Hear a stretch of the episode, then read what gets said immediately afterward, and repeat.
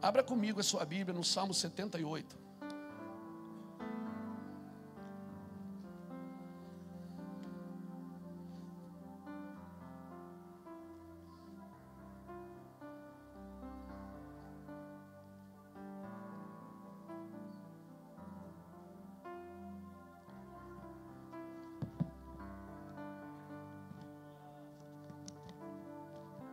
Diz assim: Escutai a minha lei, ó povo meu, inclinai os vossos ouvidos às palavras da minha boca, abrirei a minha boca em parábolas, proporei enigmas da antiguidade, o que ouvimos e sabemos, e os nossos pais nos contaram, não encobriremos aos seus filhos Mostraremos à geração futura os louvores do Senhor, assim como a sua força e as suas maravilhas que fez. Ele estabeleceu um testemunho em Jacó e pôs uma lei em Israel, a qual ordenou aos nossos pais que a fizessem conhecer a seus filhos, para que a geração vindoura a soubesse, até os filhos que ainda haveriam de nascer, e eles por sua vez, a contassem a seus filhos. Então, poriam em Deus a sua esperança, e não se esqueceriam das obras de Deus, mas guardariam os seus mandamentos. Obrigado, Espírito Santo. Louvado é o nome do Senhor Jesus. Irmãos, a ideia de Deus sempre foi essa a ideia de Deus, se você olhar biblicamente, a ideia de Deus não foi que você trouxesse os seus filhos na igreja para que ele aprendesse com um pastor. Até as pessoas brincam, brigam em casa, né? Quando bate no filho alguma coisa, diz assim: Olha, se tu não mudar, eu vou falar para o pastor. Não, mas eu não tenho nada com isso. Esse, essa ideia de Deus sempre foi que os pais entesourassem para os seus filhos, mas entesourasse tudo: sabedoria, entendimento, discernimento, destino, propósito. Na realidade, essa sempre foi a ideia de Deus. A ideia original de Deus é que os filhos, os pais toquem os filhos, ativem seus filhos, preparem os seus filhos. Por isso ele diz em Deuteronômio capítulo 6: olha, Toda vez que você sentar na mesa, deitar na cama, no andar, no levantar, ou seja, durante o dia inteiro, sempre que você tiver uma oportunidade, Deus está dizendo, sempre, ministre com seus filhos. Ministre. Irmãos, nós estamos vivendo hoje um cenário, como o pastor Juscelio disse aqui, o sujo vai se sujar mais, o puro vai se purificar mais. Nós estamos hoje num cenário que as pessoas não acreditam mais em Deus não acreditam. Esses dias eu conversava com uma jovem de 14 anos e ela dizia para mim, ela se titulava como ateu, eu sou ateu. Agora me diga, o que, é que uma menina de 14 anos entende sobre Deus? É certamente claro que ela está sendo instruída, ou ela está sendo influenciada por alguém que não acredita em Deus. Então, o cenário que nós vivemos hoje Irmãos, é que nós não fomos passando esse encargo de geração em geração. Deus é geracional. Quando Deus disse para Moisés: Eu sou Deus de teu pai Abraão, teu pai Isaac, teu pai Jacó. Ele estava falando com Moisés. Sabe o que ele estava tentando dizer para Moisés? Moisés, você não é o inventor da igreja. Antes de você passou muita gente aqui, cara. Passou Abraão, passou Isaac, passou Jacó. Sempre que Deus se apresentava, Ele falava da, da, linhagem anterior. Por quê? Porque a ideia original de Deus sempre foi que a gente entesourasse, irmãos. Que a gente ativasse os nossos filhos, amém? Aleluia, aleluia. Quando, quando Deus toca no divórcio, Ele diz: Olha, eu odeio o divórcio por causa das vossas gerações, por causa da vossa descendência. Lá em Malaquias ele diz: Eu odeio o divórcio por quê? Não é só porque separou, porque quebrou a aliança. Isso é muito sério, claro. Mas também é por causa dos filhos. Ele diz: Porque os filhos são herança de quem? São de quem? Os filhos são herança do Senhor. E, e bendito é aquele que enche deles a sua aljava. Aleluia! Deus está dizendo que nós precisamos preparar a geração posterior. Aí o que, que acontece? Hoje, nós vivemos debaixo de luta. Quem aqui vive luta? Não, levanta as duas mãos, irmão. Assim, isso, assume com responsabilidade.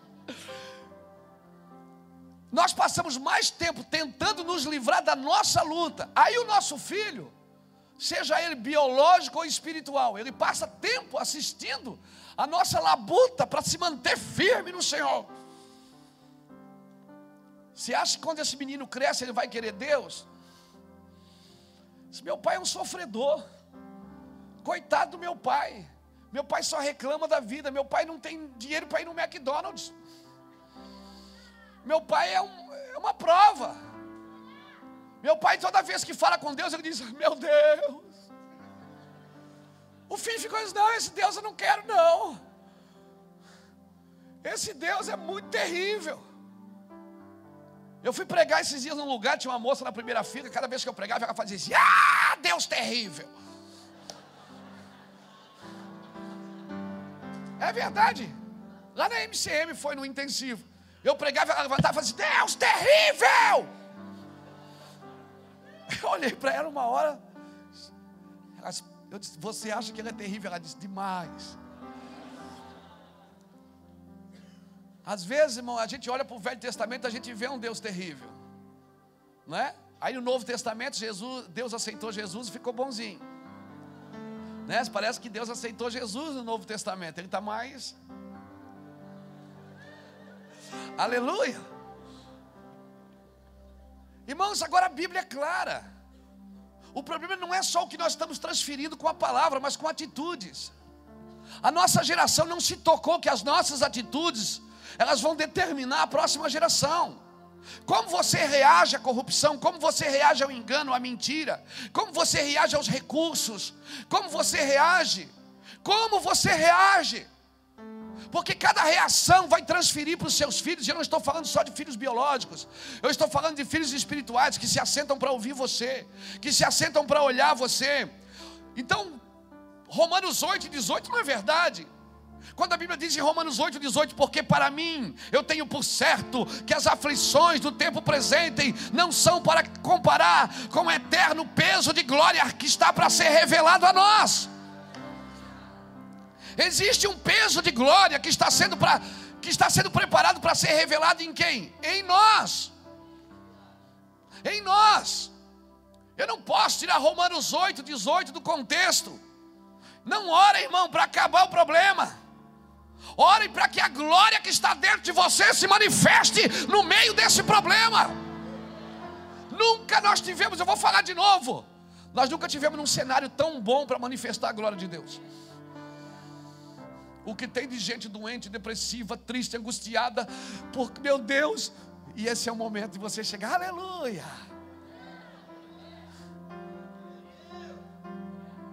Nós nunca tivemos num cenário, o cenário para aplicar a justiça é corrupção. E nunca teve num cenário tão, tão veemente como esse. Para que haja milagre, precisa ter um doente. Nós estamos com a matéria-prima na mão, meu irmão. Aleluia. Lembra da mensagem do mês passado? Deus levou ele no meio de um vale de ossos e disse: Poderão viver esses ossos? O problema é que a gente quer começar a pregar nas grandes conferências, tem que pregar no cemitério, meu filho. Você quer começar nos lugares grandes, você tem que começar lá no, no osso, lá no meio do nada. Aleluia! A gente quer manifestar glória em lugares que não precisam da glória, onde abundou o pecado. Meu Deus! Se você viver a sua vida como a vida quer que você viva, você vai passar uma vida de desgraça, irmão. Não, querido. Não sofra as consequências que a vida tem imposto para você. Sofra, sim, tem um sofrimento que o produto final dele é gozo, é alegria, é entendimento. No meio do caos, irmãos, você precisa liberar a glória que você carrega, amém? Cutuca alguém que está perto de você e diga: O mundo precisa da sua luz. Brilhe a vossa luz diante dos homens, para que eles glorifiquem o Pai que está no céu. Glorifiquem o Pai, eles precisam da nossa luz. Irmão, a nossa humanidade para o mundo ela não serve, ela só serve para nós. A sua humanidade não serve para o mundo, ela só serve para você. Ser tu homem. Pronto. O mundo precisa ver o que você carrega. Nossa, na nossa humanidade, quando eu estou na humanidade, eu posso sentar para aconselhar, para servir, para ajudar. Mas quando a minha luz começa a brilhar, a minha luz é. Jesus disse: Eu sou a luz do mundo. Depois ele disse: Enquanto eu estou no mundo, eu sou a luz do mundo. Depois ele disse: Vós sois a luz do mundo. Ele transferiu. Ele disse: Vós sois a luz do mundo. E brilha a vossa luz diante dos homens. Para quê? Para um propósito só. Quando Deus chama você para brilhar, é um propósito só. Para que eles glorifiquem o Pai que está no céu. Se as pessoas não estão se convertendo ao seu redor, tem alguma coisa errada com você. Se as pessoas ouvem você e não sentem o poder de Deus, a glória de Deus, então essa palavra, irmão, é fruto de intelectualidade, não de sabedoria de Deus. Quando a palavra é dirigida pelo Espírito, o Espírito convence do pecado, da justiça e do juízo. Nós nascemos para brilhar, querido, brilhar. Amém. Aleluia. Mas eu estou brilhando com a luz de Jesus. Jesus está dizendo: brilhe a vossa luz. Aqui, aqui com o microfone na mão é fácil. Quando eu estou com o microfone na mão, eu estou debaixo da unção aqui pregando. A unção está aqui. Quando eu estou na unção, eu não estou manifestando o meu caráter, eu estou manifestando o caráter de Cristo. De Cristo. Por isso que mesmo quando um homem está desviado, se ele está debaixo da unção, Deus ainda usa ele. Porque debaixo da unção é o caráter de Cristo que é manifestado, não o seu. O seu caráter é manifestado quando não tem unção. O seu caráter é manifestado quando você não está com o microfone na mão. Quando você é gente. Quando você é simplesmente você, só você. Não tem mais nada, é só você. Só sobrou você. Por isso que eu paro para ouvir até mesmo quem está desviado, se estiver debaixo da unção. Por quê? Porque debaixo da unção é Deus falando, não ele. E ele pode ser uma mula. Pode ser qualquer um. Uma vez eu lembro, há 15 anos atrás, quando eu e Iraci fomos morar em Blumenau, moramos em Blumenau por um ano. Saímos aqui para alugar uma casa. E a gente não tinha renda, não tinha, como é que chama? Avalista, quer dizer, tinha. Mas o, o nosso avalista não costumava assinar duplicado. Que é Jesus. E saímos, fomos em várias imobiliárias. E cara, quem vai alugar uma casa para quem não tem renda? Não tem comprovante de renda. Aí a gente foi, não deu certo, não deu certo, claro, não deu, não deu. Aí eu disse, aí, assim, sabe de uma coisa? Deus não quer a gente aqui em Blumenau, não, vamos embora. Aí saímos andando assim, lá no centro de Blumenau. Aí eu falei com ela assim: ó, vamos agora, na última imobiliária que a gente tinha no nosso caderninho, vamos nessa. Se não for, se não der, não deu, nós vamos embora, não voltamos mais aqui. Aí Deus não quer a gente em Blumenau. Saímos andando. Aí saímos andando, isso eu falei lá atrás. E daí saímos passando por uma feirinha hippie. Já viu uma feira hippie? Aí eu passei, tinha um cara sentado no chão, sem, sem sapato, sem nada, de perna cruzada. Olhou para mim e fez assim: aí, vai dar tudo certo aí, irmão. Descansa aí, ó. Eu digo, valeu. Eu disse, assim Deus quer a gente em Blumenau. Quando nós chegamos na imobiliária, eu disse, querido, eu sou um pastor. Ele disse, Pai do Senhor, eu também sou pastor. O dono da imobiliária era pastor, o pastor Coca. E alugou a casa para a gente ser avalista. É dessas coisas que eu estou falando, irmão. Quem é guiado pelo Espírito precisa dar jeitinho, não precisa balançar coqueiro. Quem é guiado pelo Espírito Não precisa ficar colado em ninguém. Deus te conduzirá e Ele vai usar todos os benefícios que o mundo oferece. Amém. Aquele cara, agora você tem que ficar ligado, porque na minha religiosidade está amarrado. O sangue de Jesus tem poder. Na minha na, na sua religiosidade, aquele cara não é o padrão de pessoas que você ouve. Por isso, nesses dias, irmãos, Deus vai impressionar a religião. Deus vai impressionar, Ele vai fazer coisas que ninguém acredita, que você não está acostumado a ver. Pasmem, pasmem nos próximos dias. Deus nos chamou para balizar para uma próxima geração. Se preparem. Nós temos um padrão. Deus é o padrão. E Deus vai impressionar você, se prepare. As pessoas não precisam da nossa humanidade, elas precisam da nossa luz. Brilhe a nossa luz, brilhe a vossa luz diante dos homens. Nós somos condutores. E para conduzir eu preciso brilhar. Amém? Agora eu só conseguirei conduzir corretamente se eu usar a palavra de Deus, as estratégias de Deus, não as minhas técnicas. Por favor, irmão, esse não é tempo de técnicas. Amém? Amém? Você quer vender seu produto? Você não precisa de técnica. Você precisa que você precisa. Você precisa buscar Deus. É só orar e jejuar e orar pelaquilo que Deus deu para você. Pega um produto e levanta assim e diga: Deus, é teu. Se eu prosperar, a tua missão vai prosperar, a tua obra vai prosperar. Pronto, você não vai precisar de técnica. Deus vai impressionar você. Você pode vender vermelho para luto, dá certo. Colírio para cego, dá certo.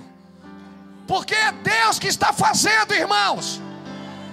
Quando Deus faz, você não pode atuar. O problema é que a gente quer que Deus ensine até a gente aprender alguma coisa boa. Quando a gente aprendeu alguma coisa boa, a gente senta Deus e diz: Deus, segura a onda aí. Que agora eu vou te mostrar como é que faz na igreja. Não! João, assim diz o Senhor: Eu sou Deus de Moisés, de Abraão, de Isaac, de Jacó, de Davi, de Jesus. Sabe o que Deus está dizendo? Antes de você chegar aqui, passou muita gente aqui, e a igreja não acabou, e não vai acabar. Nunca! Você e eu não somos os inventores da igreja. A igreja é dele, ele disse: A minha igreja, as portas do inferno não prevalecerão. Sabe quando é que as portas do inferno não prevalecem? Quando a igreja é dele, não é sua. Quando a igreja é dele, senta e assiste ele fazer, meu irmão. Senta e assiste. Aleluia. Oh meu Deus. Leve a palavra de Deus, não leve a técnica. Lâmpada para os meus pés e a tua palavra e luz para os meus caminhos. Lâmpada para os pés e luz para os caminhos. Por que lâmpada para os pés e luz para os caminhos? Porque primeiro ela tem que iluminar onde você está pisando, para depois iluminar o caminho, porque pode ter alguém seguindo você. Se você pisar errado, essa pessoa vai pisar errado também.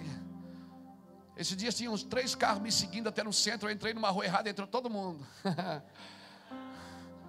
Porque lâmpada para os meus pés. Como é que você quer guiar alguém? Você tem que se, ver onde é que você está pisando primeiro.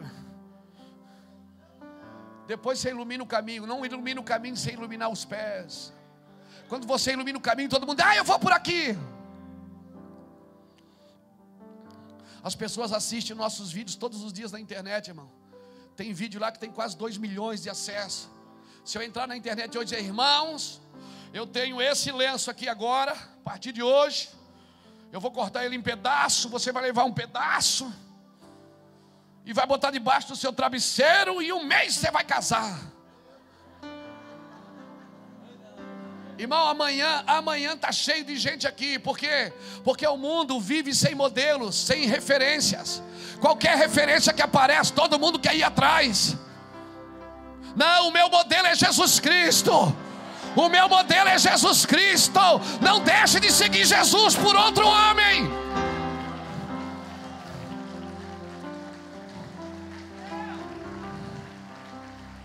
Aleluia.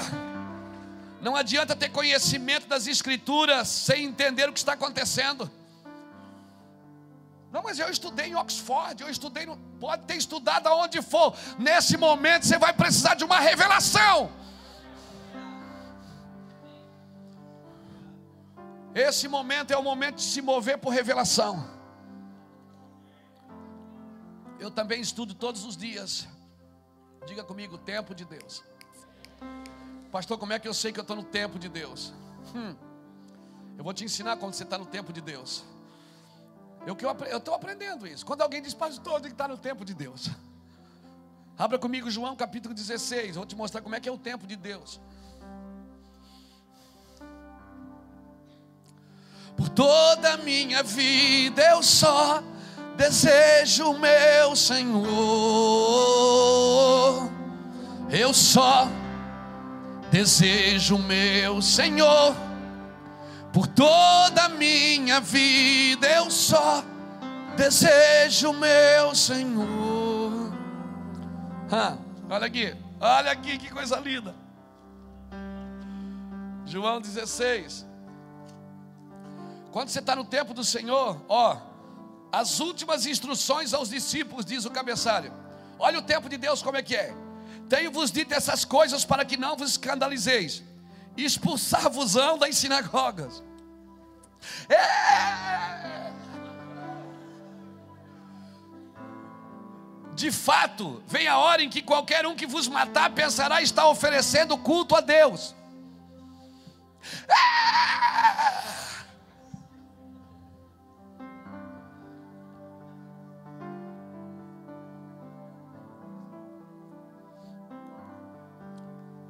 Isto vos farão porque não conheceram o Pai nem o Filho. Sabe quem vai fazer isso? A religião. Porque a religião conhece Deus, não conhece o Pai.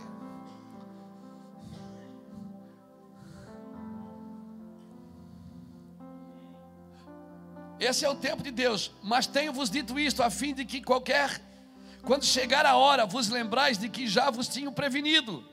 Eu não vos disse isto desde o princípio, porque estava convosco. Agora vou para aquele que me enviou, e nenhum de vós me pergunta para onde vais. Antes vos disse isto, o vosso coração se encheu de tristeza. Todavia digo-vos a verdade: convém que eu vá, porque se eu não for, o consolador não virá para vós. Mas se eu for, enviarei ele. E quando ele vier, convencerá o mundo do pecado, da justiça e do juízo. Agora pula para o versículo de número 20. Em verdade, em verdade vos digo que vós chorareis e vos lamentareis enquanto o mundo se alegra.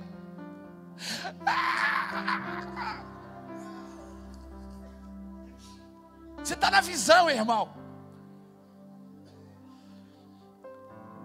Enquanto o mundo se alegra, vós ficareis tristes, mas a vossa tristeza se converterá em alegria. Olha o verso 21. A mulher, quando está para dar à luz, sente tristeza porque é chegada a sua hora. Mas depois de nascida criança, já não se lembra da aflição pelo prazer de ter vindo ao mundo, um homem ao mundo. Assim também vós agora, diga comigo, agora. Assim também vós agora, na verdade, tende tristeza, mas outra vez vos verei, e o vosso coração se alegrará, e a vossa alegria ninguém poderá tirar. Aleluia! Oh meu Deus! Como é que eu sei que eu estou no tempo de Deus? Quando o mundo está alegre e você está triste. Está quase nascendo, irmão. Sabe o que eu aprendo aqui? Está quase nascendo um avivamento nessa nação. Só um avivamento pode salvar o Brasil. Não é o próximo presidente cristão, é um avivamento. Só um avivamento pode salvar esse planeta. Por favor, pense nisso. As coisas que nós temos recebido dos nossos pais espirituais, os pais, os profetas da Bíblia, os apóstolos da Bíblia, o nosso Jesus. Temos que transferir aos nossos filhos, amém? No tempo de Deus vos expulsarão da sinagoga, no tempo de Deus vos matarão e pensarão estar agradando a Deus. Fazem isso porque não conhecem paternidade. No tempo de Deus, a igreja vai estar meia triste. Você fica pensando, cara, eu prego todo domingo, parece que esse povo não se converte. Meu Deus, o que luta, meu Deus. Todo mundo se alegra, daí você vai afrouxando a corda, porque você quer sentir alegria. Você não tem que sentir alegria agora, você tem que sentir convicção agora. E se convicção agora reflete em tristeza, então que venha a tristeza, porque eu sei que a tristeza se converterá em alegria. Até a tristeza se converterá em alegria. Não, não pare de comandar, não pare de governar, não pare de tocar seus filhos. Aleluia. Intimidade gera governo. Vá para a intimidade com Deus. Intimidade vai gerar o governo, porque ela vai mostrar para você o coração de Deus. O tempo que você passa com Deus durante o dia vai te mostrar o coração de Deus. Aleluia, e você vai ver que o coração de Deus não tem nada a ver com a religião.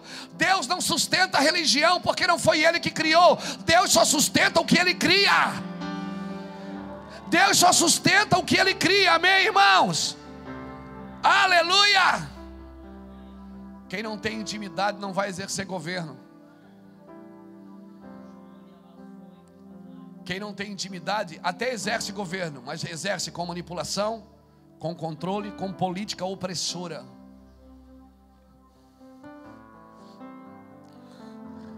Passa umas horas orando para você ver, você fica querido.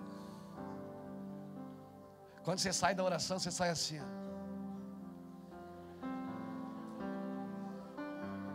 A esposa diz: Amor, você diz: Pode comprar, amor. Seu filho diz: Pai, eu bati o carro. Amém, filho, descansa. Jesus vai dar outro. Essa, é, é, é, essa amargura é falta de Deus. É, é muito serviço. Eu estou fazendo a obra de Deus. Não, você está fazendo a sua obra, não é a de Deus. A bênção do Senhor enriquece e não acrescenta dores. Passa o tempo na oração, fica lá. Na intimidade.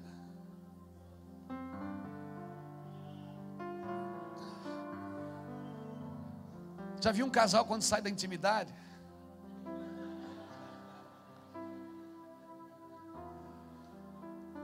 Já viu? Quando chega a visita, fica aquela frescura. Oi, amor. Oi, bem. Né? Fica todo mundo. Oi, querida, pega ali para mim, meu amor. Quem então visita fica. Rapaz, o negócio aqui é violento. É intimidade. Por isso que casamento sem intimidade não subsiste, querido. Porque na intimidade que você volta para o governo. Aleluia. Pessoas que governam sem intimidade, governam por manipulação, por controle, por uma política opressora. Irmão, um homem que passa tempo com Deus, ele não vai precisar governar nada. As coisas vão acontecendo. Eu não quero estar sentado numa cadeira de liderança e ter que oprimir meus filhos para me manter no governo, para que as pessoas pensem que eu tenho autoridade. Jesus falava manso e as pessoas diziam: Olha como ele tem autoridade. Porque a autoridade, ela muda o ambiente. Uma pessoa de autoridade, quando ela está em casa, ela muda o ambiente, sem opressão, a presença dela. Quando ele pega para falar, é tão gostoso você ouvir alguém que anda debaixo de autoridade, porque o ambiente é transformado. Aleluia. Querido, nós não fomos chamados para oprimir. Pastor, então como é que eu dirijo a igreja? Quem falou que é para você dirigir?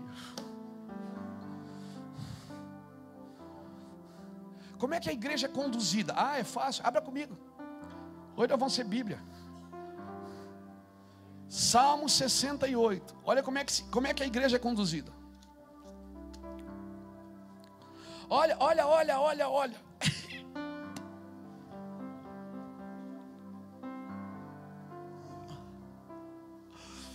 Meu Deus.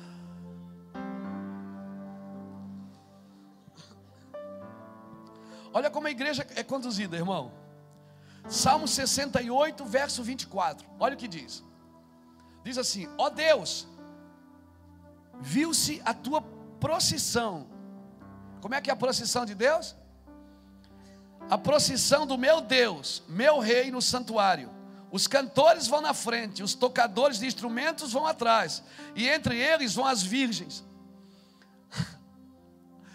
Se tiver adoração na frente e adoração atrás, a virgem vai no meio.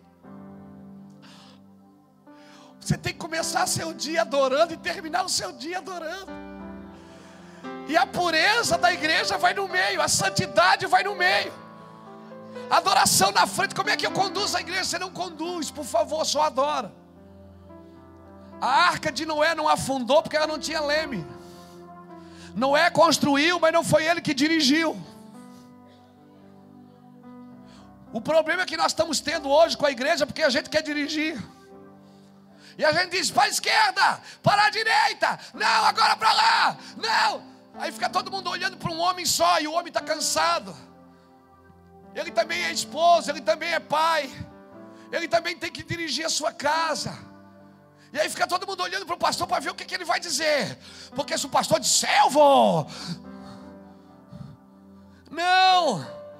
Se ia adoração na frente, ia adoração atrás, no meio vai a santidade.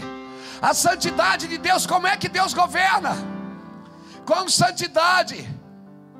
No trono de Deus, olha aqui para mim. Na sala do trono de Deus não tem reuniões administrativas. Deus diz assim para Jesus: Jesus, anota aí. Vamos comprar isso, vamos fazer aquilo. Não! Na sala do trono de Deus é só chapação, irmão. É anjo subindo e descendo para todo lado, eles não podem gritar: Santo, Santo, oh meu Deus, Ele é santo, meu Deus, Ele é santo. Na sala do trono de Deus não tem briga por poder. O Pai conhece o seu lugar, o Filho conhece o seu lugar e o Espírito conhece o seu lugar. O Pai enviou um apóstolo chamado Jesus. Jesus enviou doze apóstolos. E o Espírito Santo está enviando milhares de apóstolos. O pai tinha um apóstolo só. Jesus tinha doze. E o Espírito Santo tem uma dezena, centenas, milhares deles. Está enviando as nações. Por isso que Davi não começou a governar em Jerusalém sem a arca. Ele sabia que para ter governo tinha que ter adoração. Davi viu o trono de Deus antes que João viu na ilha de Pátimo. Davi viu o trono de Deus. Quando João viu o trono de Deus, ele já viu que era a raiz de Davi. Ele já viu que ele era o leão da tribo de Judá e a raiz de Davi. Aleluia! Por favor, pare algumas coisas lá. Sabe aquele escritório que você fez? Faz um culto de adoração ali dentro. Aleluia! Para de contar dinheiro joga no chão e pisa em cima e diz: Ó, oh, mamão, para você aqui, ó.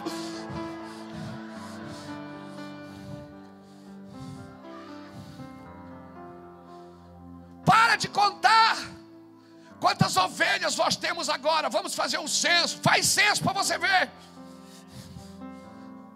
Se Deus pegou Davi, vai te pegar também. Quantos membros? Sei, sei lá quantos tem.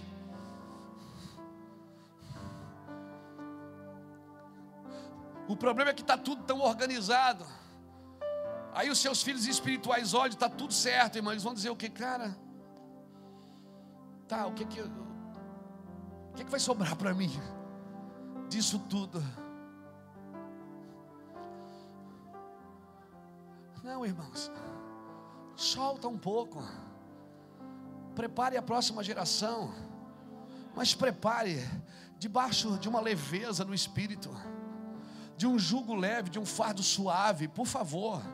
Não deixe um peso para a próxima geração, porque senão esses meninos eles não vão querer servir a Deus. Por favor, deixe uma leveza. Irmão, tem crente que você não pode nem perguntar como é que ele está. Porque é uma lamúria só, é uma desgraça. Está toda a vida na prova. Não, como é que você está? Bem. Mas isso não é hipocrisia, não, isso é fé, meu irmão. tudo me vai bem. A mulher com um filho morto em casa, como é que você está? Tudo me vai bem. Ou nós aprendemos a deixar algo sobrenatural para a próxima geração. Ou nós vamos, a próxima geração está esperando a gente morrer para fazer tudo de novo. Eu já fui em igrejas que as pessoas estão esperando os velhinhos morrer. Para pegar o lugar deles. Quer dizer, vamos esperar ele morrer, daí a gente faz diferente. Irmão, você não tem que esperar ninguém morrer e fazer nada diferente. Nós precisamos fazer o que Deus nos chamou para fazer. E preparar a próxima geração, deixar algo pronto para eles, amém? A igreja pura, ela sempre está no meio da adoração, aleluia não da animação. Animação não, a igreja não ela, ela não, ela não tem santidade no meio da animação. Os seres viventes, irmãos, eles foram chamados para adorar no céu. E a santidade está no meio da adoração, mas você foi chamado para adorar na terra. Para que a igreja donzela, a pura igreja, ela se estabeleça no meio disso. Como que ela vai se estabelecer se não tiver? Deus procura adoradores, não é administradores. Eu vou te ensinar uma coisa: se você adorar mais, você vai, você vai é doideira, nunca vai ter dinheiro suficiente. Quando Deus te chamar, você nunca vai estar pronto para aquilo. Quando Deus, Deus, quando Deus diz assim, filho, eis que eu te digo, vou te dar vitória, vou te levar. Você pensa, meu Deus, agora Deus vai. Você não tem nada, você não sabe fazer nada. Você diz, como que Deus vai cumprir isso que Ele falou se eu não posso? Você vai olhar para você. Por isso que Paulo disse: quando eu fui chamado para este ministério, eu não consultei a carne. Você não pode consultar a carne quando Deus fala com você no seu espírito. A carne, ela não vai se converter, ela não vai adorar a Deus. Você tem que dar ordem para ela, dizer carne pula, então ela pula, carne dança, então ela dança. É você que tem que dizer para a carne o que ela tem que fazer. Meu Deus, nós estamos vivendo num tempo, irmãos, que nós, os pastores, nós precisamos, nós precisamos ir no culto de libertação. É verdade, nós precisamos fazer um culto de libertação para os pastores. Mas eu já sou liberto. Mas a, a Bíblia diz que para a liberdade foi que Cristo te libertou. Libertação é uma coisa, liberdade é outra. Aí tem gente que é, sai, da, sai, da, sai da, da opressão e entra na libertinagem. Sai de um extremo e vai para o outro. Não, querido, existe uma santidade no meio da adoração estabelecida por Deus. Eu vou falar uma coisa, parece heresia, mas não é. A adoração é mais eficaz do que a oração. Porque na oração você pede, na adoração você dá. E coisa melhor é dar do que receber, irmão. Adoradores. Deus precisa, nós precisamos entender o que Deus está dizendo. Amém, irmãos? Amém? O problema é que a gente quer aprender a lição para depois fazer a prova. Tem um, um, pregador na nossa nação, um homem de Deus, pastor Hernandes Dias Lopes, ele diz uma coisa interessante: que na faculdade você aprende a lição e depois você faz a prova, né? Na faculdade de Deus, primeiro você faz a prova e depois aprende a lição. É, o problema é que a gente quer aprender a lição para ir fazer a prova. Quando você vai, você senta numa sala de aula, você já fez a lição, já sabe a lição. Então quando vem o gabarito ali, você já sabe, ah, isso aqui eu já sei, já sei isso aqui, já sei. Você aprendeu a lição. Agora na prova não, na prova você fica pensando, por que, que eu estou passando isso? O, o que, que Deus quer me ensinar com isso? Agora, uma coisa é séria: quando acaba a prova, você aprendeu uma lição. Porque se não aprendeu a lição,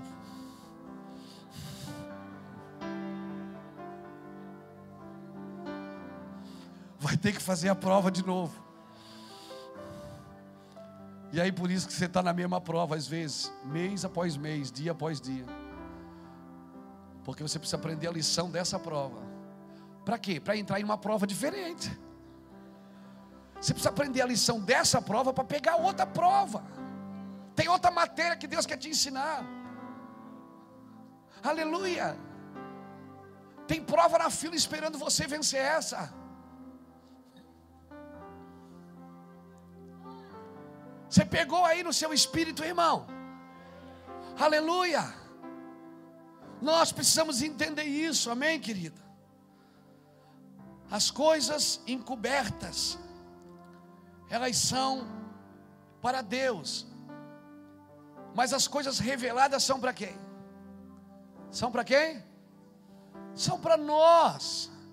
O problema é que a gente passa mais tempo estudando as coisas encobertas e não pratica nem as que Deus já revelou. Porque a gente precisa ter uma mensagem nova, né?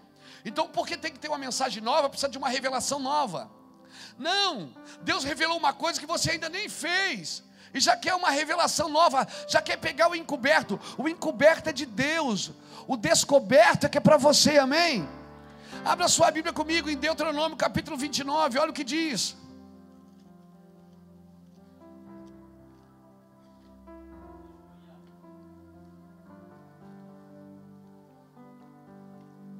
tua face, eu quero ver.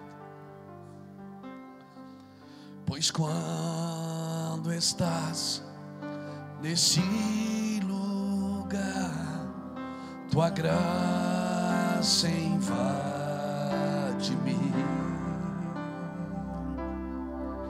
acende a chama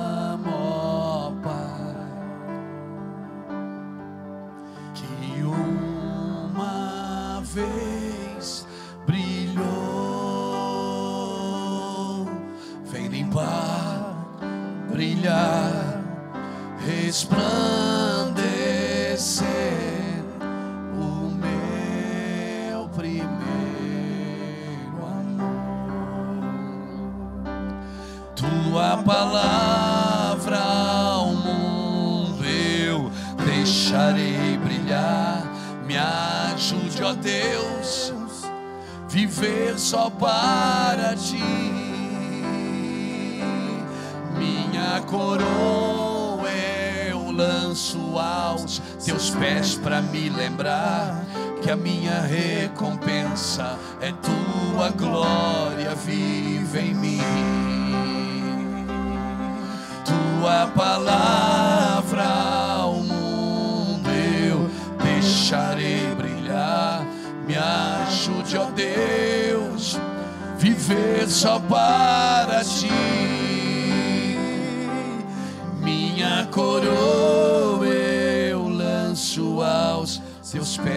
me lembrar que a minha recompensa é tua glória vive em mim.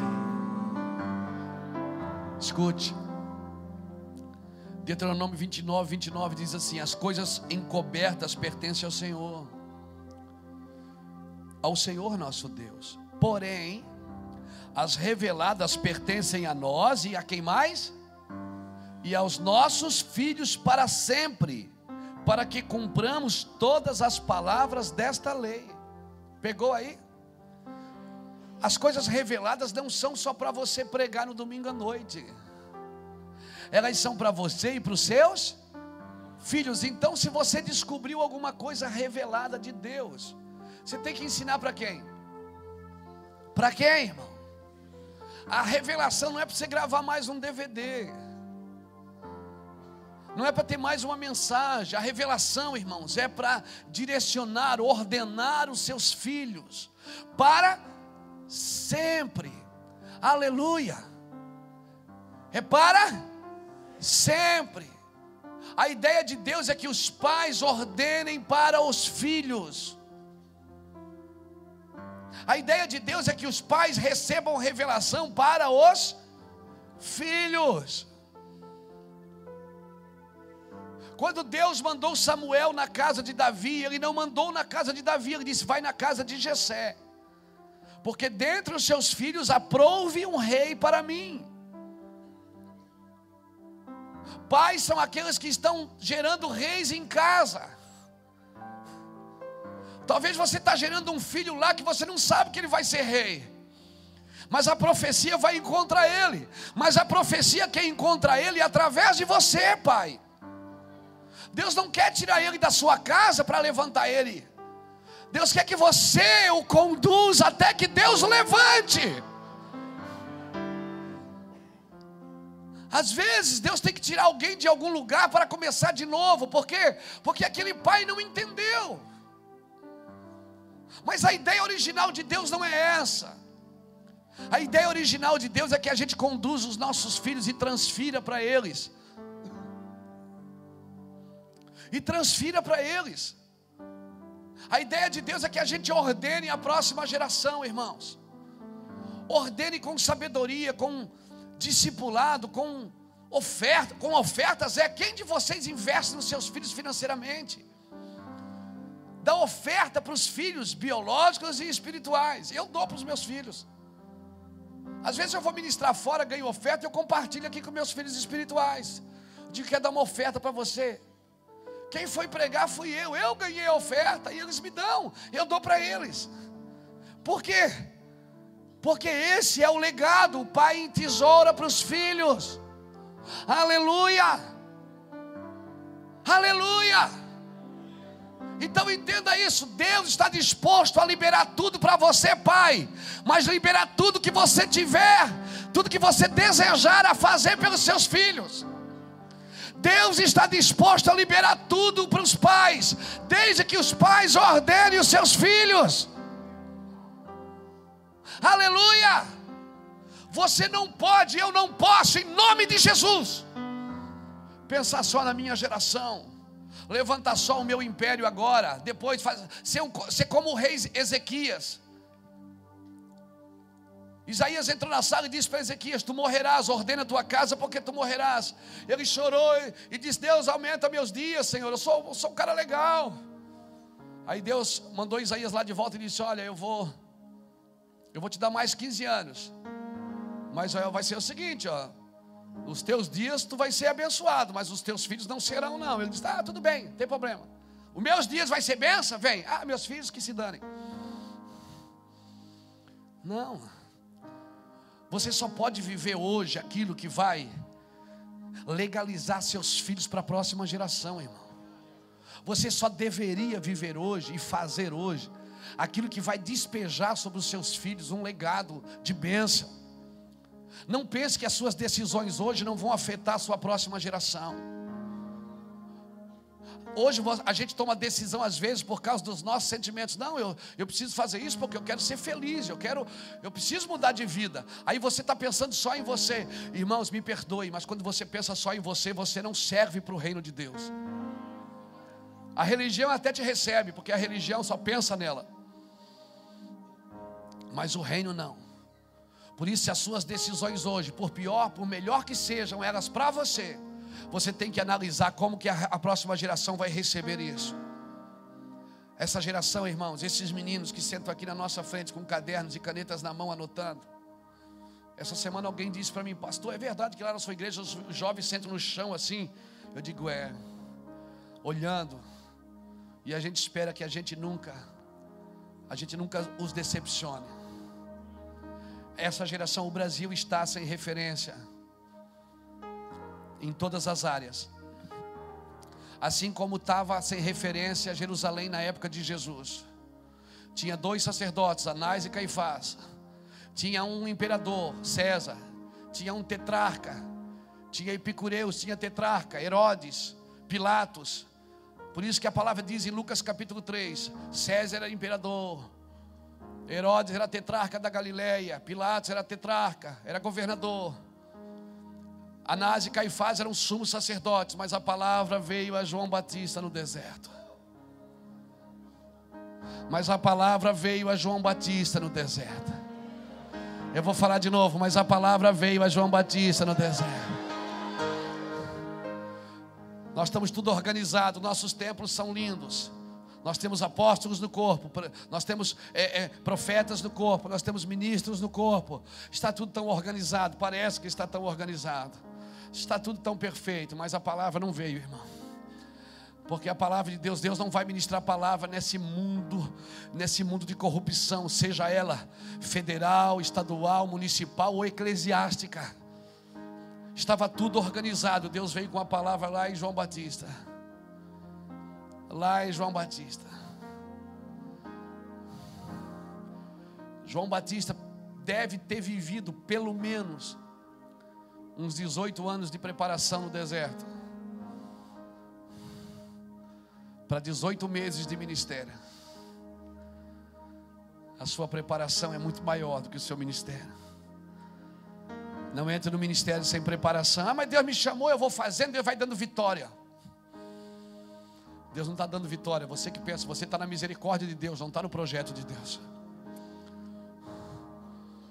As coisas reveladas são para o homem, as não reveladas são para Deus. Amém? Não, mas eu estou fazendo, Deus está dando vitória, pastor. Irmãos, propósitos e misericórdia são diferentes. A Bíblia fala em, em, Isaías 14, 24: que Deus pensa, Ele confirma, Ele determina e Ele executa. E Ele vai fazer e acabou. Agora você precisa aprender que o que é permitido é diferente do que é planejado. O que Deus permite é diferente do que Deus planeja. A permissão é um ato de misericórdia, enquanto o planejamento é um ato de propósito de Deus. A misericórdia é como uma manifestação de amor divino diante da desobediência do homem. Pela misericórdia, do, pela misericórdia de Deus, eu não recebo o que eu merecia. Na misericórdia tu não morres, mas no propósito vives. E o fato de, de você só não morrer não significa que você está vivo. Às vezes você não está vivendo, está só existindo. Pegou aí no seu espírito. Você pode viver sem propósito, isso não é viver, é existir. Quando você acorda de manhã, se você não tem um senso de pelo menos alegria de estar vivo, você não está vivendo. A misericórdia preserva a vida. A misericórdia preserva a vida que está distante do propósito de Deus. Mesmo que uma pessoa esteja distante do propósito, a misericórdia vai preservar ela. Mas ela só preserva até que essa pessoa volte ao propósito. Amém? A misericórdia, ela é despejada sobre aquelas pessoas que perderam o alvo. Irmãos, isso é tão complexo que a gente precisa explicar bem devagar. Aquele que se perdeu é alvo de misericórdia divina. Mas Deus nunca havia planejado isso, embora sabia que ia acontecer. Deus nunca havia planejado que ele se perdesse, mas Deus já sabia que se perderia. Por isso que o cordeiro foi imolado antes da fundação do mundo. Então, o planejamento de Deus é diferente da misericórdia de Deus. A bênção de Deus é uma coisa, a aliança de Deus é outra. Irmãos, Deus sempre planejou o filho da promessa. Quem era o filho da promessa? Isaac ou Ismael? Quem era? Agora Deus deixou de abençoar Ismael. Ele abençoou também o filho da carne, não abençoou? A benção, então, portanto, não é um sinal de aprovação, é um sinal de misericórdia.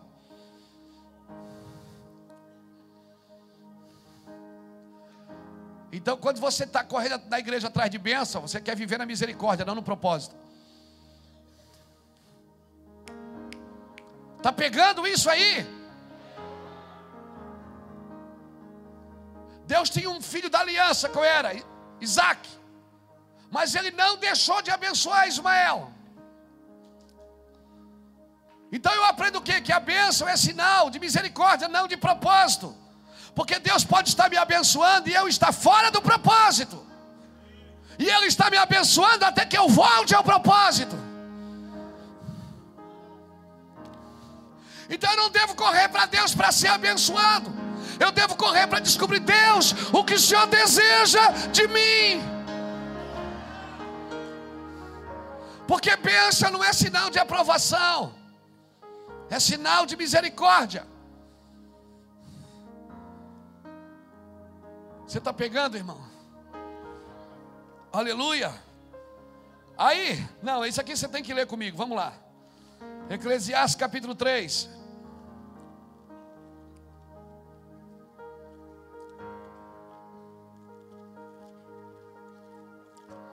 Senhor, ajude a ordenar as coisas dentro de mim.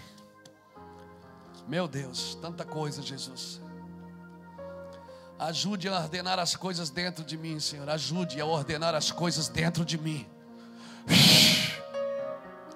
Aleluia. Olha o que diz Eclesiastes 3:10.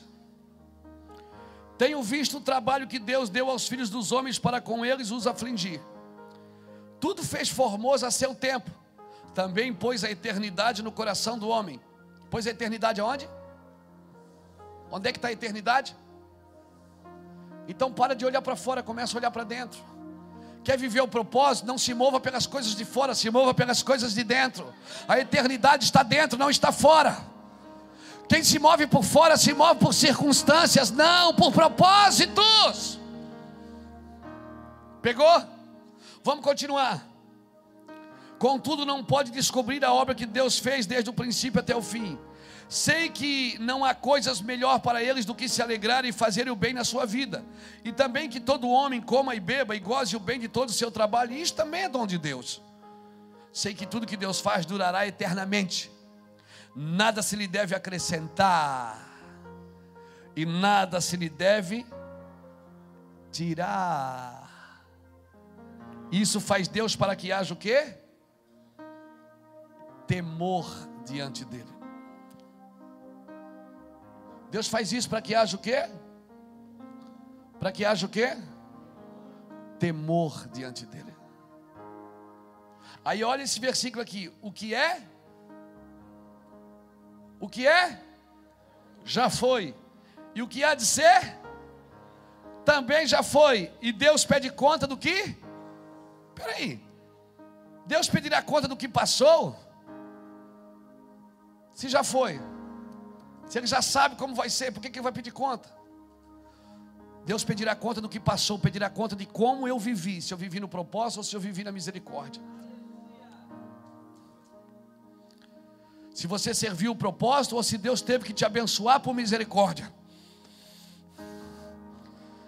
Se você trabalhou com Deus ou se, Deus, ou se você deu trabalho para Deus. O que é já foi, o que será também já foi. Mas Deus pedirá conta do que passou. Pedirá que conta é essa que eu vou ter que acertar com Deus. Eu vou ter que prestar conta com Deus se eu vivi para Ele ou se eu vivi para mim. Se eu vivi pela misericórdia ou pelo propósito. Por isso, querido, não andeis ansioso pelo dia de amanhã. Aleluia. Não andeis andar ansioso é andar no futuro, amém? Andar frustrado é andar no passado.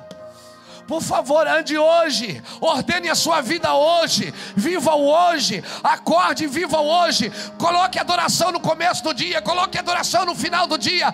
Deixe que a santidade de Deus reine durante todo o dia na sua vida. Deixe a adoração ir na frente, adoração atrás e santidade no meio. Aleluia, não andeis ansioso pelo dia de amanhã. Qual de vós, por melhor que seja, pode acrescentar um côvado no curso de vossa vida? Qual de vós? Cutuca alguém que está perto de você e diz: lança teu pão aí na água, mano. Lança teu pão aí na água, mano. Lança teu pão aí na água, mano. As coisas encobertas, irmãos. Por favor, olha aqui para mim. As coisas reveladas. As reveladas. Se Deus está revelando, é para você viver, não é para você pregar. Por favor, não pregue uma coisa que você não entendeu. Quando você prega o que você não entende, você multiplica a ignorância. Por isso, quando Deus revela, eu preciso viver isso. E isso, sabe o que implica? Que eu vou ter que parar algumas coisas que eu estou fazendo para viver a vontade de Deus.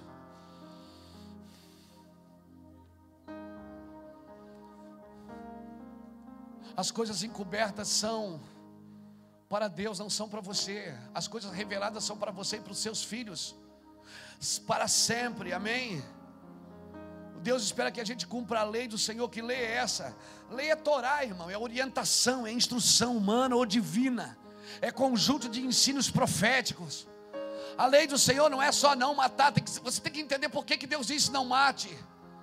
O que é que acarreta quando eu mato? Quando Deus diz não adulterarás, você tem que entender e descobrir por que, que Deus diz isso. Isso é instrução profética para a minha vida. Não, mas eu já, já consertei. Amém, irmãos. Glória a Deus. Você está na misericórdia de Deus. Mas você precisa entender que Deus quer te trazer de volta para o propósito. Nós não podemos nos reunir aqui todo mês, irmãos, recebendo palavras profundas, proféticas. Aleluia. Hoje eu quero pregar na razão. Por isso que eu já joguei um baldinho de água fria no começo. Para a gente não voar muito, não. Hoje, hoje o tempo não está para voar, não. Hoje a gente vai ficar no aeroporto esperando o voo. Hoje é para nós entendermos o que Deus quer, porque nos próximos dias, nos próximos meses, nos próximos anos, nessa nação, Deus vai fazer um reboliço com a igreja. Se preparem, se preparem. Aquilo que eu li em João 16: o mundo se alegra e vós ficarem tristes, e assim será. Vai ter culto domingo que você vai fazer, você vai dizer: cadê as pessoas? Elas estão indo embora. Por quê? Porque você resolveu viver a verdade. E pessoas não vão suportar quando você pregar algumas coisas. Agora, se você está trabalhando para pessoas, então esquece o que eu disse. Se o seu trabalho é encher cadeiras, então não, não ouça essa mensagem. O nosso trabalho não é para encher cadeiras, irmãos, é para transformar uma geração. Aleluia! E as pessoas têm que vir para a igreja. Não, porque nós estamos prometendo que elas vão ganhar um carro no final de ano. Que se elas der mil, elas vão ganhar dois mil. Elas têm que vir sentar nessa igreja. O bom que não tivesse cadeira, que elas sentassem no chão mesmo. Que elas começassem a cavar no cimento um buraco, assim como foi com Jonas Eduardo. Que as pessoas estejam tão arrependidas por causa da glória de Deus, que você não consiga terminar a mensagem, que elas venham correndo aceitar Jesus antes que você termine a palavra. Eu oro, irmãos, para que a gente aumente o nível. Vamos colocar o nível para cima, não para baixo. Vamos aumentar o nível. Vamos medir para cima. Não com regras, não precisa de regras, com princípios. Não adianta criar uma regra, você já viu, regra não dá certo. Se você fizer regras, as pessoas fazem escondido. Se você criar regras, as pessoas fazem escondido. E o Senhor diz que o que fazem escondido, às vezes até, é até terrível a gente falar na luz. Não, irmãos, nós não precisamos de regra, nós precisamos é, é, é, entender o que Deus quer da nossa geração agora. Nós não podemos levar um cristianismo como nós estamos levando nos últimos dez anos. A igreja brasileira se desviou, a igreja brasileira está desviada. Nós precisamos recuperar o cristianismo. Os pastores estão cansados. Os filhos de pastores estão cansados. As esposas dos pastores estão cansadas. Os membros da igreja estão cansados. Está todo mundo cansado. E agora não pense que são maus, não, estão cansados porque tentam fazer a coisa certa. Mas na carne ninguém vai conseguir fazer nada certo.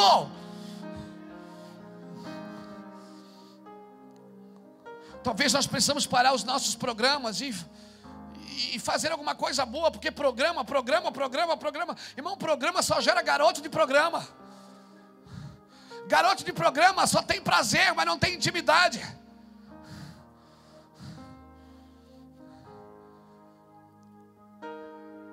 Eu estou compartilhando com você o que está no meu coração hoje. Dizendo, nós precisamos orar e chorar pela nossa igreja brasileira, irmãos. Porque só quem pode salvar o Planalto, só quem pode salvar o governo federal, é um avivamento. Só quem pode salvar a nossa nação é um avivamento. Só quem pode salvar esse país da falência é um avivamento, não é um economista, é um avivamento. Só quem pode salvar essa nação não é um novo administrador.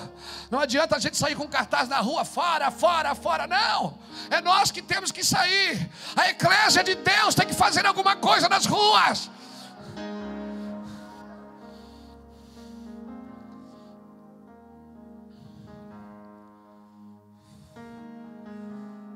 Vamos potencializar o santo. Vamos potencializar a glória. Olha para mim aqui, querido. Olha para mim, olha para mim, olha para mim. Anima-te. Há esperança para a árvore, que ainda cortada ao cheiro das águas ela brotará, irmão. Anima-te. Eu tenho esperança na igreja. Jesus vai arrebatar a igreja. Ah, mas a virgem dormiu. Ela dormiu, mas ainda tem azeite, tem lâmpada, ela ainda tem eh, reservas. A Nércia está dormindo junto. Todas elas dormiram, irmãos. Mas tem uma que, quando acorda, tem uma reservinha. Ela acorda de madrugada. Ela busca o Senhor durante o dia. Ela guarda os dias para o Senhor.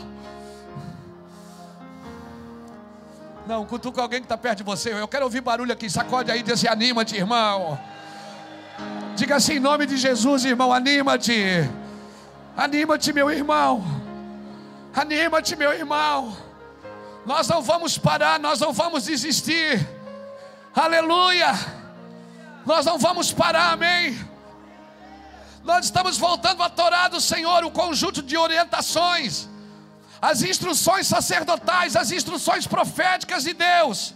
Nós estamos voltando aos hábitos do cristianismo não hábitos que a religião criou para me doutrinar humanamente, carnalmente, não, mas hábitos celestiais, hábitos de perdão, de renúncia, de reciprocidade, hábitos de determinação, de perseverança. Ah, meu Deus! Diga comigo, revelação gera autoridade. Você já se perguntou, Deus, por que, que eu oro? Por que, que eu jejuo? Por que, que o Senhor não me dá a revelação? Porque Deus não pode dar revelação para a gente com um coração desse. Porque se Ele der revelação, Ele vai ter que dar autoridade.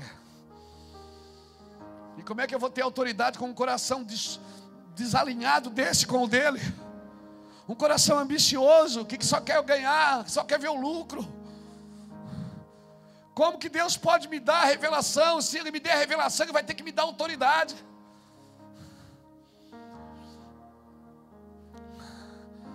Por isso que, nesses dias, irmãos, o que tu deves guardar,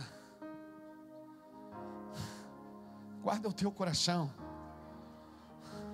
Olha aqui para mim. Coisas que você discriminou, coisas que você rejeitou, você vai ter que ir lá. Coisas que você até pregou contra, você vai ter que ir lá. Eu tenho falado isso há dois anos. Tem alguns lugares que você vai ter que entrar que você não queria entrar.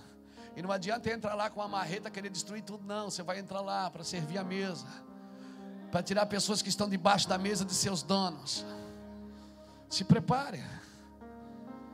Se prepare, por favor, não crie um hábito.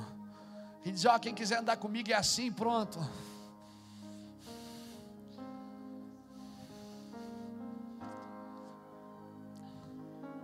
Irmão, se eu criasse regras aqui agora, dissesse para as igrejas que caminham conosco, agora você vai fazer isso, isso, todo mundo faria. Porque tem muita gente que vem do Brasil aqui porque está acreditando no que está ouvindo pela internet. Eu podia aproveitar o que eu estou falando na internet, sentar com você numa sala e dizer: Ó, oh, irmão, agora daqui é o seguinte, ó. Pega a sua placa, joga no lixo, põe a minha agora lá, porque é a minha placa, Deus tem uma visão para mim, e eu quero dar a visão para você, ó, beija aqui no meu anel, me dá o seu dízimo, e me chame de papito.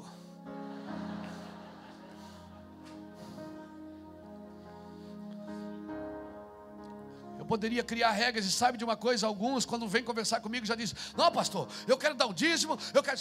É, calma, relaxa. Ele está tão acostumado a ter que fazer alguma coisa para ser aceito. Que quando ele chega, ele já chega, ó, oh, oh, eu quero, eu quero fazer isso, eu quero, é, é, relaxa. Você não precisa fazer nada para ser aceito. Você precisa ter uma revelação de quem você é. Você precisa ter uma revelação de quem você é, irmão. Deus não pode me dar autoridade com este coração. Autoridade é, não é fruto de resultado, é fruto de revelação. Autoridade sem revelação não tem fruto. Deixa eu te falar uma coisa séria. Não busque aceitação por resultados. Porque se alguém te aceita só por resultado, sai daí.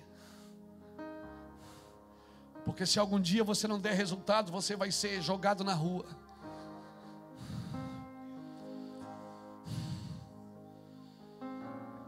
Pai é aquele que quando o filho gasta tudo e termina comendo com os porcos, ele ainda está na porteira esperando dizer: Vem, meu filho.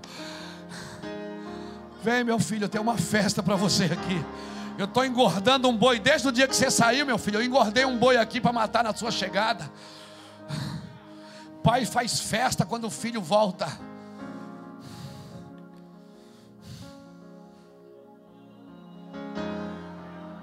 Que bom saber que és meu Pai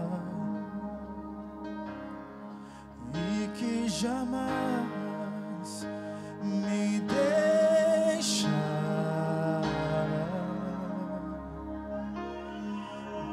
Bom saber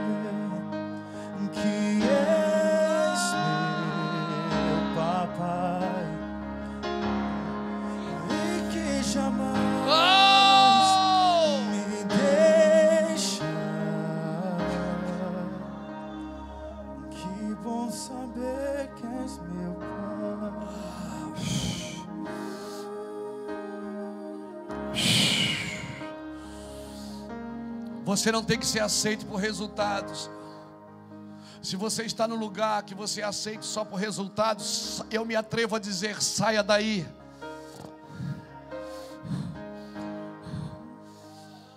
Você tem que ser aceito por revelação. E eu vou te falar: se você não se sente aceito, é porque você ainda não tem uma revelação. Porque quando você sabe quem você é, cara. Você é aceito em qualquer lugar. Quando você sabe quem você é em Deus, você é filho de Deus. Jerusalém rejeitou Jesus. Mas Jesus sabia, sabe por que, que rejeitou Jesus? Porque Jesus sabia que era filho. Quando Anás e Caifás entregaram ele para Pilatos, disseram em João 19: ele precisa morrer porque ele se fez filho de Deus. O diabo não tem problema de você ser evangélico.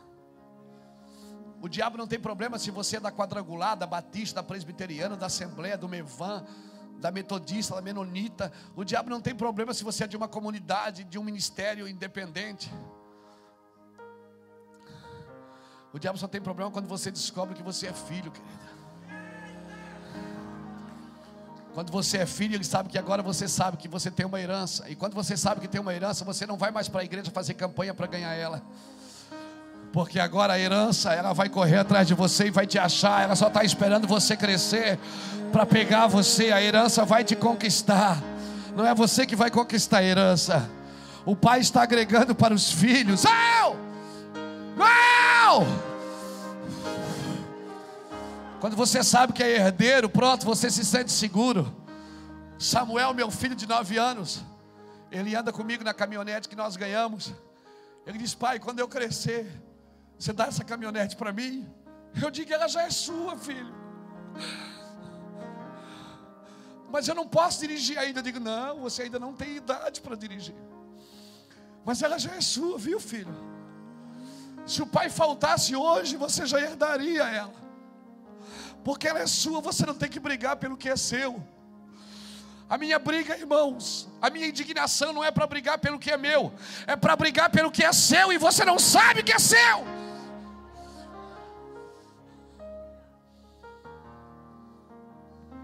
A minha indignação não é para brigar pelo que é meu, eu já sei o que é meu, e eu não quero nada que não seja meu.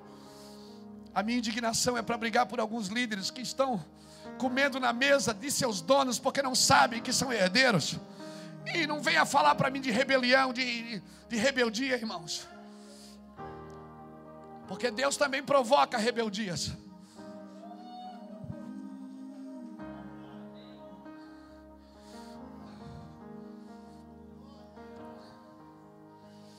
Essa semana um cara me chamou no Facebook de macumbeiro. Ele disse: Esse apóstolo macumbeiro que fica falando mal de nós, os cantores gospel. Esse cara não entendeu nada, eu não falo mal de cantor gospel, irmão. O meu negócio não é com gente, é com sistema. Eu amo esses caras, embora alguns estejam desviados. Ele não está entendendo. Ele não sabe. Quando eu olhei para aquilo, eu chorei. Eu disse: Deus, olha o que estão pensando de mim, que eu sou macumbeiro. Deus disse: Meu filho, se falaram isso da árvore seca, que não vão falar de você, fique tranquilo.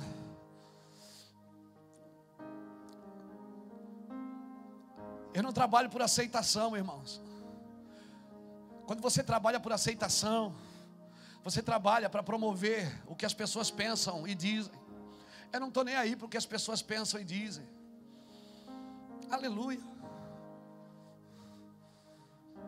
Quando você sabe quem você é, se você sabe quem você é lá na sua cidade, por favor, não promova intriga, não promova brigas, não promova guerras. Mas se você sabe quem você é, por favor, se posicione só. É só se posicionamento, Gibe, é só se posicionar. Você não precisa brigar por nada, não, cara. As coisas vão correr atrás de você, porque o Senhor disse: Tu és meu filho, eu te gerei, pede-me eu te darei as nações. As nações não é para os evangélicos, é para os filhos. As nações vão correr para ti. Se você é filho, as nações vão correr para você. As nações não correm para os evangélicos, elas correm para os filhos. Aleluia. As nações são herança dos filhos.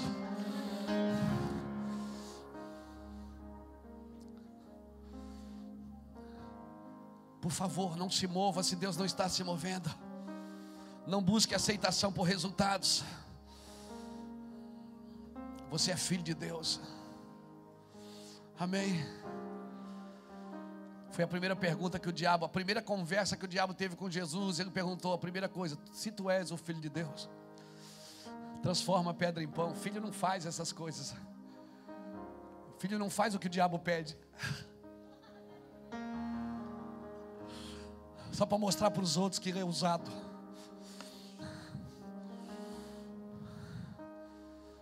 Filho não transforma pedra em pão, porque o diabo está dizendo. Filho sabe quem ele é, ele não precisa fazer nada para provar.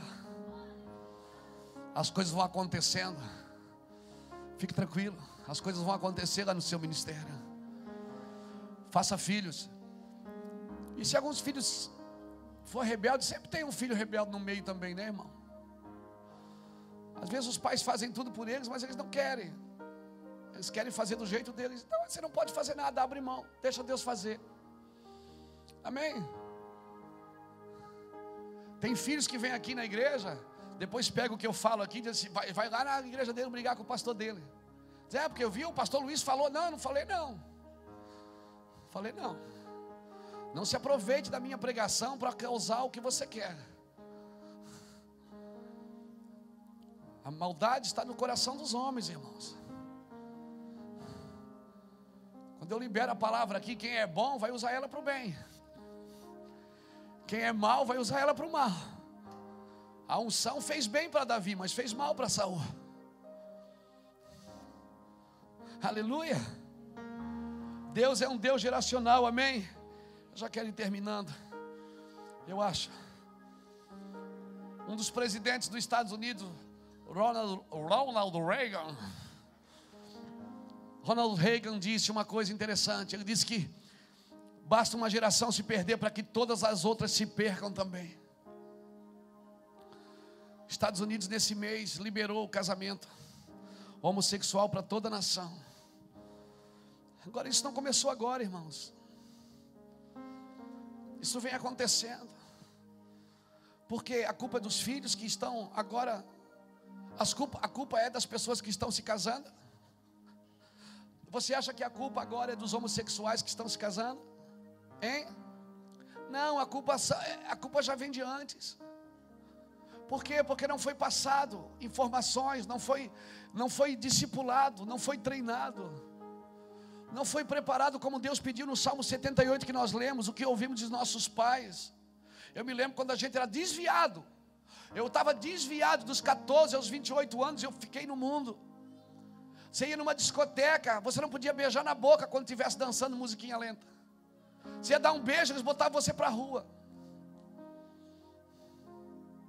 Hoje as pessoas transam dentro das baladas.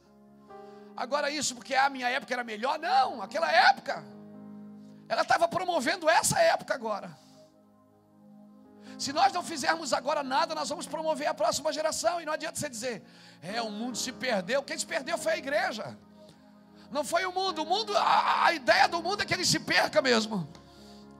Mas pelo menos aqui dentro não, né, irmão?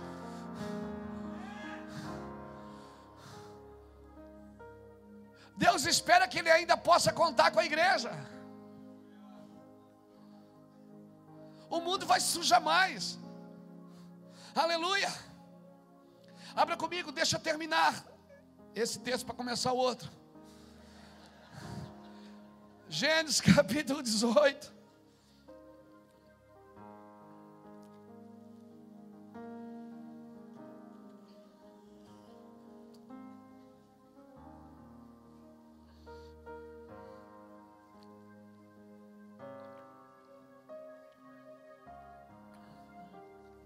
Gênesis capítulo 18. Isso aqui é uma revelação maravilhosa.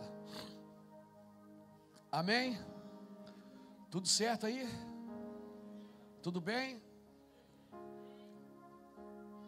Diz assim, capítulo 18, versículo 17: Disse o Senhor: Ocultarei eu a Abraão o que faço? Visto que Abraão certamente virá a ser uma grande e poderosa nação, e nele serão benditas todas as nações da terra.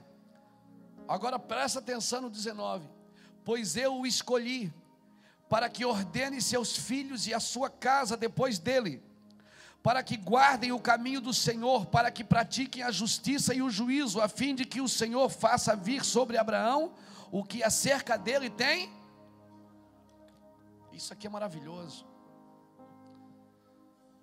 Deus disse: Eu não posso ocultar nada a Abraão, visto que eu escolhi ele para que ele ordene a sua casa depois dele. Sabe o que Deus está dizendo? Deixa eu usar numa linguagem Luiz Herminiana. Ele está dizendo o seguinte: eu vou dar revelação para Abraão, porque Abraão vai ter que ordenar a próxima geração. Oração, revelação não é para pregar domingo, é para ordenar a próxima geração. Aleluia. Deus está dizendo o seguinte: eu levantei, eu escolhi Abraão para que ele ordene a sua casa depois dele, para que tudo que eu falei acerca dele se cumpra. Quem aqui tem promessa de Deus? Você tem promessa de Deus? Você já ouviu uma profecia? Eis que eu te digo, filho meu. Eu já ouvi muitas, quase todo dia ouço uma. E eu escrevo tudo que eu recebo. Para que isso se cumpra na sua vida, você tem que ordenar a próxima geração.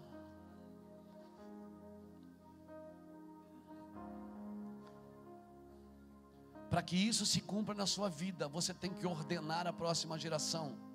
O que é isso? Colocar em ordem. Colocar em ordem, com princípio, não com regra.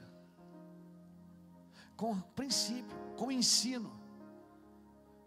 Prepara, vocês querem um avivamento que dure três dias? Você quer um avivamento que dure uma semana num evento? Ou você quer um avivamento posterior?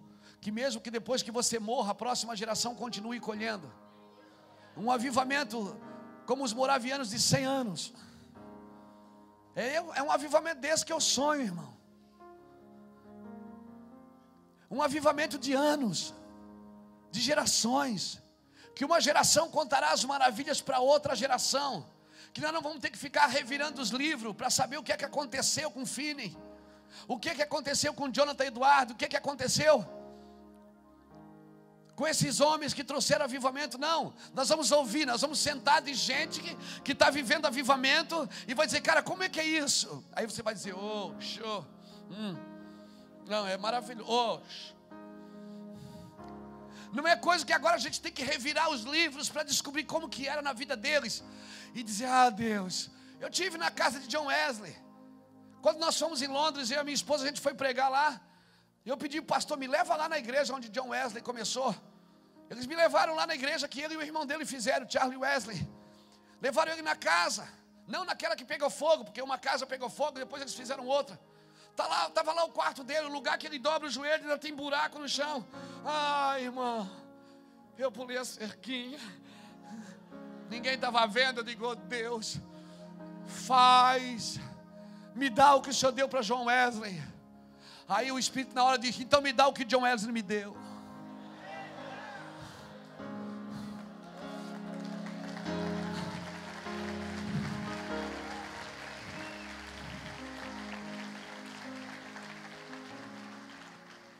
Se, eu, se você quer que eu seja a sua prioridade, então seja a minha prioridade. Se você quer que você seja a minha prioridade, então seja eu a sua prioridade. Eu estou cansado de ler sobre avivamento, eu quero escrever. Eu quero ver as pessoas da cidade sendo transformadas, libertas. Só de você passar na rua, você vai no mercado fazer compra, as pessoas vão caindo na unção no corredor. Não, você não sonha com isso, eu sonho com isso, eu vejo isso. Eu vejo isso, aleluia. Hoje eu tive um sonho com meus netos. Verdade, eu tive um sonho, eu nem falei para ele assim, eu saí de casa cedo. Eu tive um sonho com as minhas três netas hoje. A Paola, a Valentina e a Giovana. Eu sabia que a gente entrava numa loja de brinquedo e os brinquedos que, ela, que elas pegavam se, se transformavam em gente. Ela pegava uma boneca, aquela boneca vivia. Pegava um carrinho, virava um carro de verdade. Daí eu disse: para de tocar as coisas aqui, senão não vai caber mais nada aqui dentro. Começa a tocar lá fora. Elas eram bebezinhas ainda, como são hoje. E elas tocavam fora. Eu acordei. Aí era como se Deus estivesse dizendo para mim: Eu estou confirmando o que você está pregando hoje. Irmãos, nós precisamos sonhar com a próxima geração. Aleluia. Não junte dinheiro para pagar suas contas hoje só. Pense nos seus filhos. Se você precisar mudar de vida, diminua o padrão para deixar algo para eles. Não, agora, agora te peguei. Você precisa deixar algo para eles concreto, algo vivo. Que quando um filho ficar doente na casa do seu filho, ele não ligue para o médico, ele ligue primeiro para você.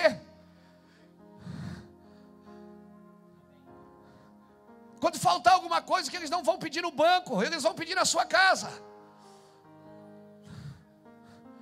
Porque se você tem para dar aos seus filhos, então você está começando a entender o que Deus quer. Pastor, eu estou fazendo, passando uma prova. Glória a Deus, essa prova vai acabar, irmão. Porque tem outra aí esperando você. Deus tem uma novinha para você. Por favor, ordene seus filhos. Abraão cumpriu o seu propósito. Para Abraão cumprir o seu propósito, ele teria que ordenar a próxima geração. Sabe quando é que seu ministério cumpre o propósito? Não é quando você abre a igreja no domingo. Né? A igreja passa a semana toda fechada, domingo você vai lá e abre duas horas.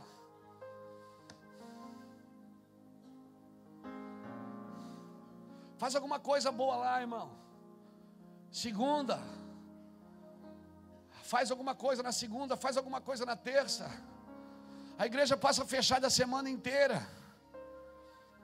Você paga um aluguel absurdo para ficar fechada. Use aquele lugar para alguma coisa no bairro. Abra um salão de beleza. Põe uma piscina lá para dar banho em gente. Faz sopa. Faz alguma coisa, inventa, faz alguma coisa que ninguém fez. Quando aparece algo novo, a gente assusta, não assusta? Eu não é. Quando eu vi esse cartaz morador de rua, retiro para morador de rua, que isso? É assustador, algo novo é assustador. Foi isso que Jesus provocou em Jerusalém. Ele provocou susto. Ele provocou susto porque ele, ele fugia do padrão religioso. Ele estava fora do conceito humano. Como é que nós vamos deixar alguma coisa pronta para a próxima geração, irmãos? Se a gente come, a gente faz tudo igual a todo mundo. Como? Diga para o irmão que está do seu lado, você está sendo observado aí, mano. Tem gente olhando para você, fica esperto. Agora eu vou terminar mesmo, agora de verdade. Abra comigo. Juízes capítulo 7. Agora eu vou terminar.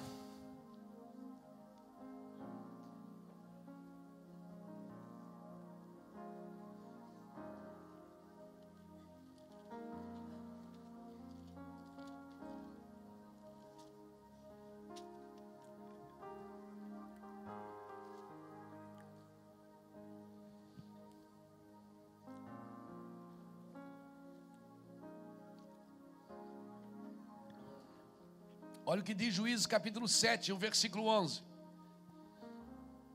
O anjo do Senhor veio e fez o quê? O que é que o anjo fez? Juízes, não, perdão, é Juízes 6. É por isso que vocês não responderam, né? Eu vi que tinha alguma coisa errada comigo. Juízes 6, versículo 11.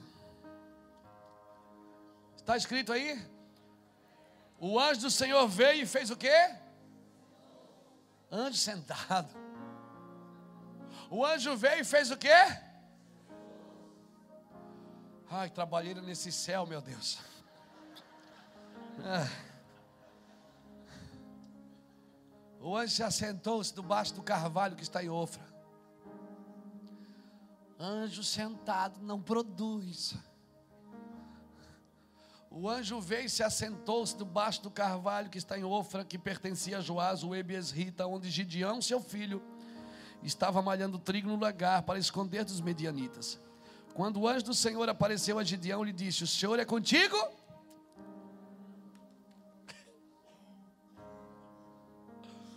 Irmão, anjo sentado. Irmão, se você estudar o período dos juízes, o, livro de juízes, do primeiro ao último capítulo, foi pelo menos uns 340, 345 anos. O primeiro juiz foi Otiniel, o último juiz foi Samuel.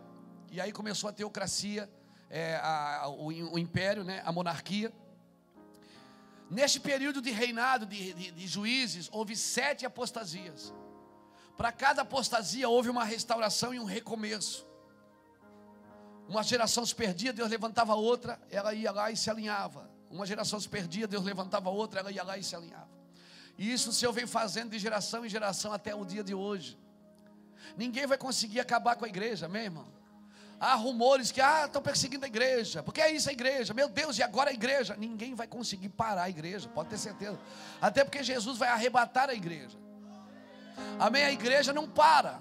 Amém? Pode fechar o prédio, pode bombardear, pode cair o teto, pode fazer qualquer coisa. Tá, não, o teto está amarrado, não vai cair não. Pode fazer qualquer coisa, mas a igreja não acaba, porque as portas do inferno não prevalecem contra a igreja.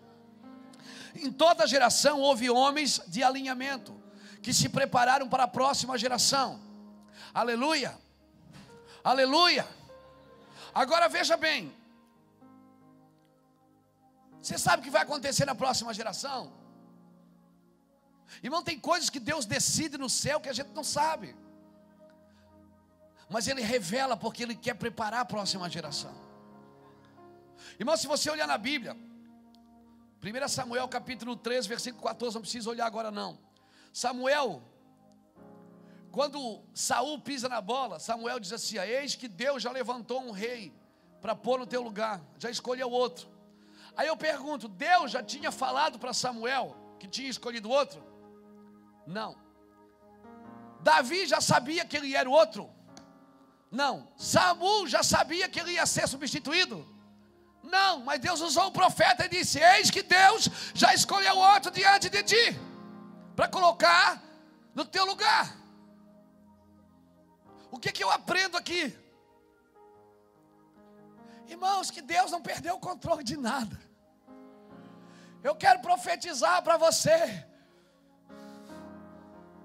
Por favor, não brigue pelo controle. A nação está na mão de Deus. Deus já escolheu outro. Deus já escolheu outro. Chico, Deus já escolheu outro. Descanse. Deus já está preparando tudo. Você precisa ver com os olhos proféticos, não com os olhos carnais. Quando você vê com os olhos proféticos, você dança, você se alegra, você adora em alegria. Por quê? Nós temos que andar profeticamente, irmãos. Aí,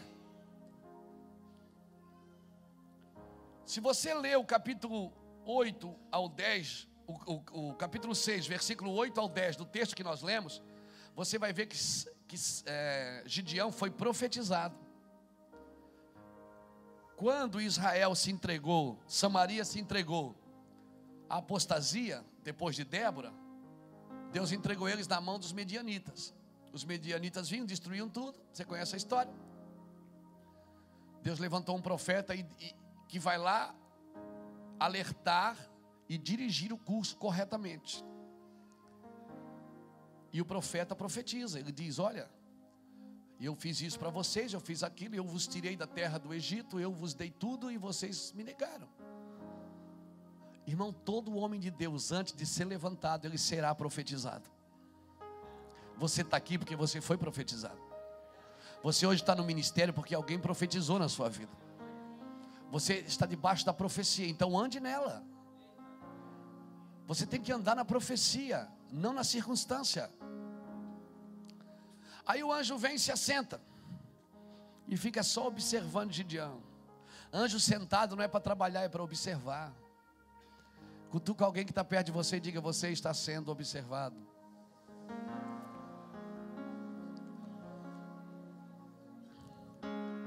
Ninguém aqui vai receber um chamado. Eu sou contigo, homem valente. Sem passar pelo teste da observação.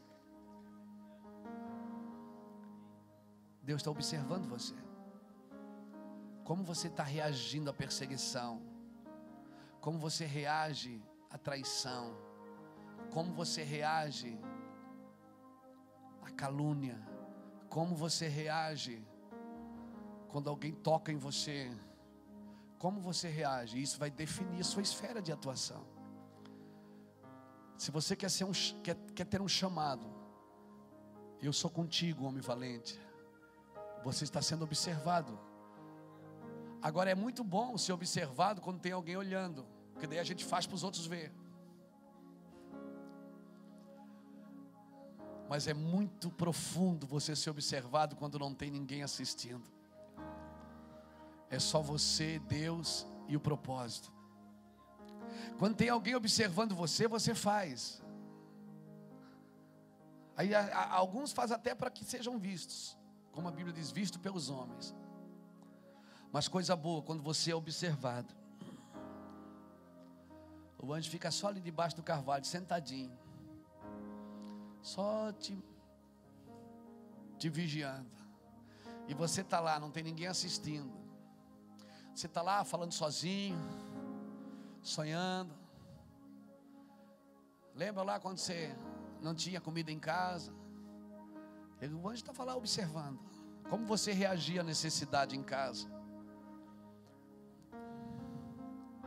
Quando você teve a oportunidade de mentir e preferiu falar a verdade, menos, mesmo sabendo que você correria riscos de perder tudo, o anjo estava lá te observando. Quando você não tinha essa caminhonetona aí, era uma ziquinha, uma bicicletinha que caía corrente. Lembra quando caía corrente? Você tinha Satanás do inferno e sujava a mão toda de graxa, indo para a igreja de terno e gravata, de bicicleta, lembra disso? E caía corrente, você tinha que botar. Mas você não tinha um real ou dois reais para ir lá, centrar a roda para a corrente não cair mais. E o anjo estava te observando também. O anjo estava te observando quando você foi cantado. Pegou na mão daquela mulher e disse: Querida, eu não posso deitar com você porque eu tenho uma esposa. E eu amo a minha esposa. Tinha um anjo lá te observando. Quando você tem a oportunidade de falar mal de alguém que te feriu e você poderia ter falado, mas você disse: Não, é uma benção aquele irmão. Ainda que o seu coração sabe que ele não é uma benção, mas a sua boca, para não defraudá-lo, disse: Ele é uma benção. Tinha dois anjos lá te observando. E um te segurando.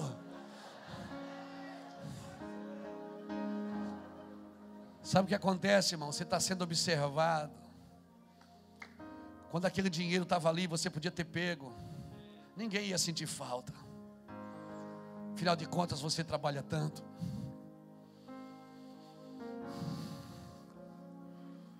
Quando alguém veio cobrar uma conta na sua casa e você se escondeu e disse para o seu filho: vai lá e diz que não tem ninguém. Tinha um anjo lá te observando com um taco de beisebol na mão.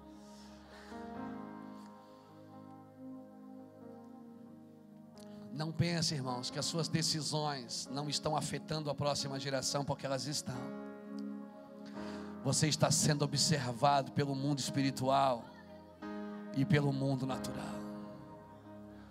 A Bíblia diz que a rainha Esther alcançou favor diante de Deus e diante dos homens. Não adianta você dizer, é, o meu negócio é com Deus. Não. O teu negócio só será com Deus se teu negócio também for com os homens. Deus te chamou para deixar um modelo correto. Para você pegar todo mundo pela mão, apontar e dizer assim: ó, o meu modelo é aquele ali, ó, Jesus.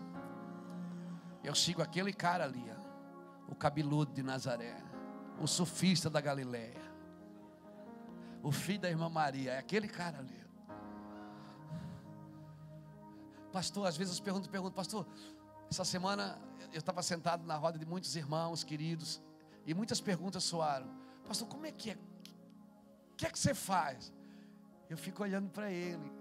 Eu sento assim numa cadeira lá em casa ou na, ou na cama, fica assim.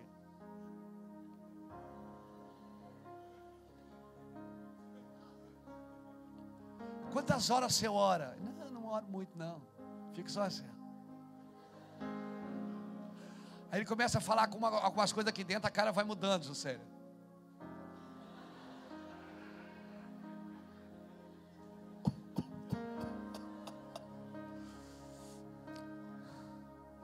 Quando você sorri para ele, você está tentando provar para ele que está tudo bem. Aí ele vai falando, eu sei como você está, fique tranquilo.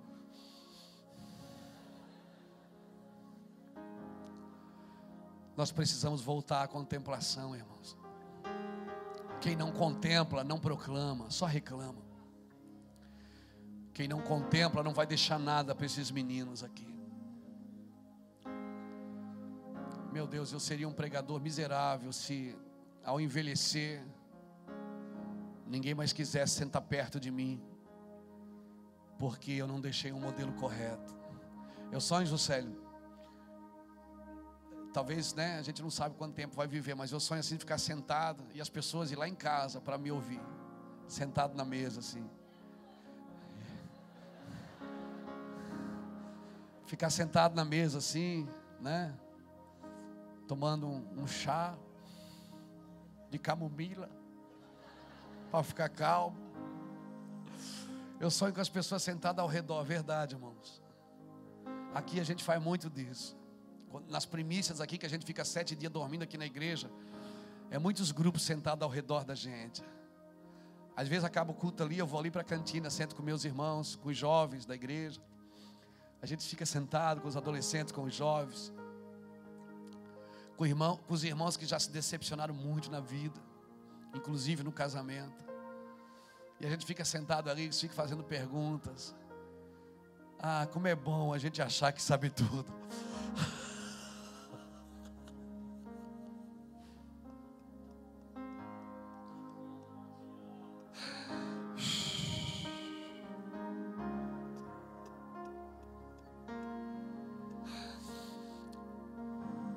precisamos voltar para o Evangelho simples. Nós precisamos voltar para casa, para o Evangelho da mesa, Evangelho do colchão no chão. Nós precisamos voltar para aquele tempo, irmãos, que os irmãos da igreja faziam uma vaquinha para receber um pregador. Um trazia um bolo, outro trazia um pão, outro trazia feijoada para receber o pregador em casa. Que os pregadores não eram vistos como vendedores da unção, eles eram vistos como um profeta que chegava na cidade.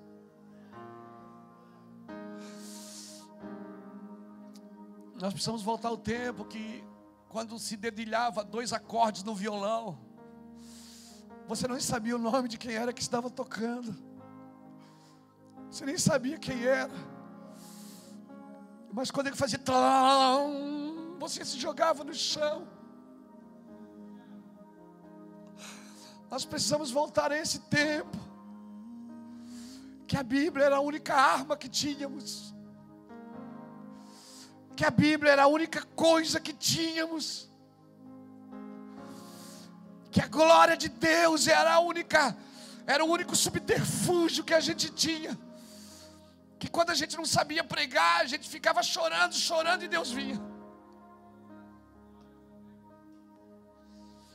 Eu vou dizer uma coisa para vocês: essa geração, a geração dos nossos filhos, estão cansadas de glamoures, estão cansados de exibições, eles estão cansados.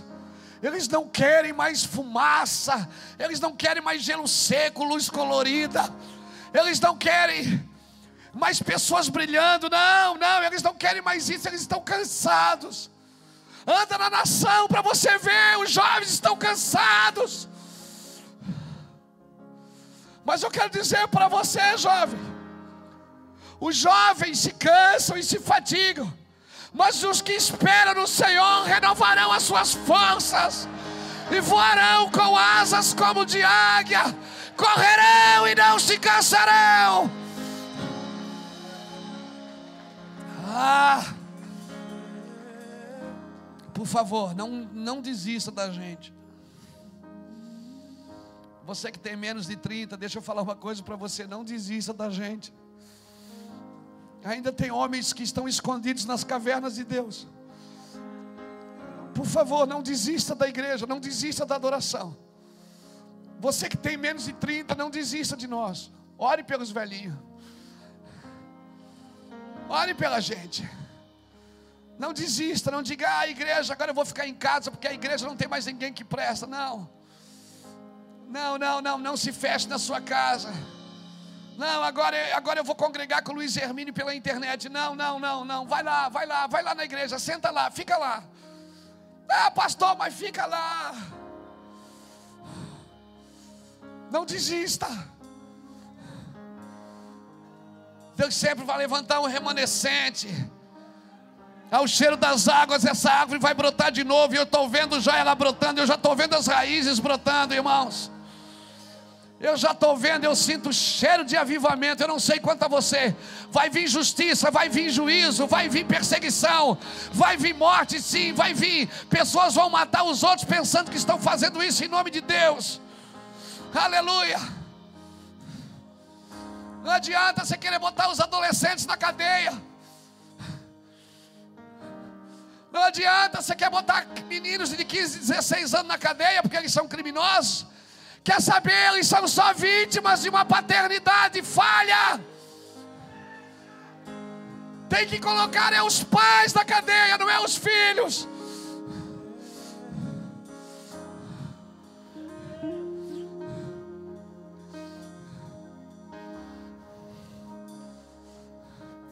Aquele menino é vítima de um pai que foi embora, de uma mãe que foi embora.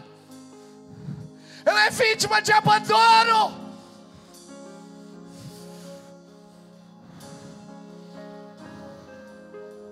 Você não vai curar a epidemia, irmão,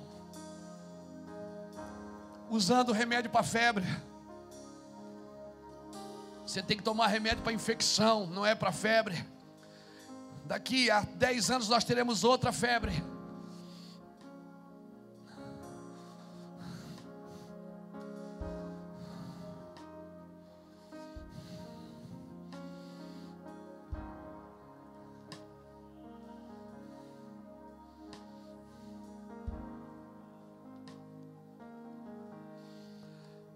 Salmo 139. Para onde, Deus, eu irei do teu espírito? Para onde eu fugirei da tua face? Se eu subir aos céus, tu estás lá. Se eu fizer a minha cama do abismo, tu estás lá. As trevas e a luz para ti são a mesma coisa. Irmão, abre um espaço aqui para mim. Fique sentado, por favor. Abre um espaço aqui para mim.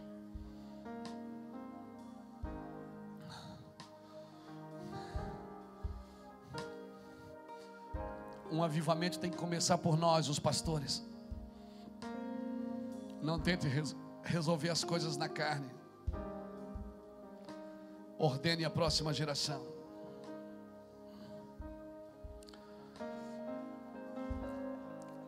Você que está aqui hoje, meu pastor, minha pastora. Você que entendeu que Deus te pegou aqui hoje. Eu queria pedir que vocês aqui que estão aqui ficassem de pé. Para mim sobrar espaço aqui na frente, irmãos, por favor. E abrisse um pouquinho para o lado. Você que é um pastor, que é um líder, que é uma pastora, que é uma líder. Você que ouviu essa palavra e, e, e botou essa capa hoje, botou essa, eu, pastor, eu quero me vestir dessa armadura. essa armadura de fazer escolhas certas por causa da próxima geração, não mais por causa de mim. Por favor, não faça mais escolhas só pensando em você. Não dá tempo mais para o nosso evangelho egoísta. Você que hoje diz assim, pastor, eu preciso ordenar minha casa, eu preciso. Eu entendi essa palavra, meu pastor. Eu quero orar por você. Nós queremos ministrar na sua vida. Vocês jovens, a Bíblia diz que os pais converterão o coração dos filhos, mas os filhos também converterão o coração dos pais. Aleluia. Você que entendeu isso, querido, sai do seu lugar.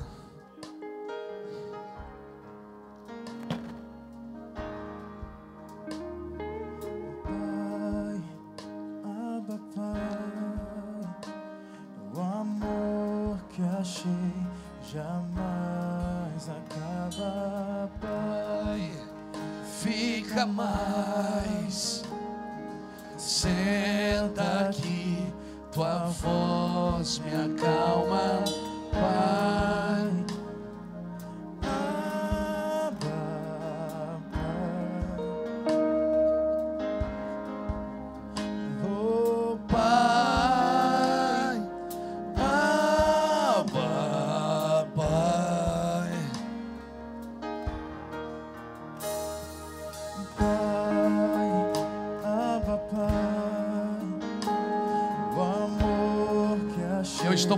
Aos pais hoje, não aos filhos. Eu sei que não depende só dos pais, depende dos filhos também. Mas hoje a palavra é direcionada aos pais. Pais e mães espirituais, pais e mães biológicos.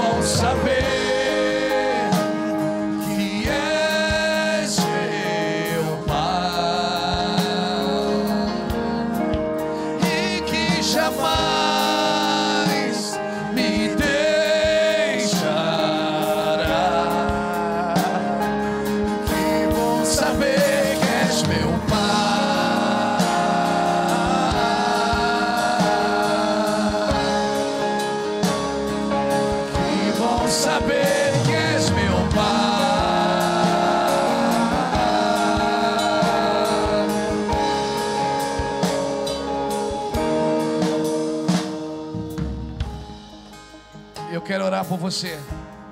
Eu quero pedir a ajuda dos pastores. Por favor, pastor Chico, pastor Arroz, pastor Horácio, todos os pastores, Felipe, pastor Felipe também nos ajude. Quero pedir a ajuda de vocês. Olha aqui. Tem pessoas aqui que não tiveram referências de pai, nem biológico e nem espiritual. Tem pessoas aqui não tiveram referência de liderança como paternidade. Irmãos, é muito difícil você ver Deus como pai quando você não tem uma referência de pai. Nós demoramos algum tempo. E quando você não vê Deus como pai, você só vê como Deus. Você quer servi-lo por sacrifício.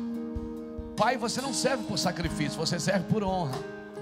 Embora que na honra você vai sacrificar, mas não vai soar como sacrifício para você, vai soar como honra. O pai você honra. Um Deus você só sacrifica para ele, um pai não. Então eu quero pedir, se alguém aqui no nosso meio, vocês que estão aqui, alguém aqui, você sentiu que alguém perto de você precisa ser tocado, precisa ser abraçado, precisa ser ministrado, faça isso. Nós estamos numa casa de paternidade. Embora nós somos tudo meninos, nós estamos tentando viver junto, andar junto. Estamos tentando aqui fazer a coisa certa. O nosso objetivo é servir o Cordeiro. Não somos perfeitos. gente está tentando, nós estamos tentando e acreditamos que a gente vai, vai chegar lá. Mas eu quero pedir que agora você feche seus olhos e você comece a orar. E peça essa revelação, Pai. Eu preciso te ver como meu Pai. Deus, eu preciso te ver como meu Pai. Revela isso para mim, mostra isso para mim. Como eu posso fazer isso, Deus? Como eu posso viver isso, Deus? Como eu posso viver debaixo desse manto de paternidade? Eu preciso ver o Senhor como meu Pai. Você é meu Pai, Senhor. O Senhor é meu amigo, é meu pai. O Senhor não é só o meu Deus, o Senhor é meu pai.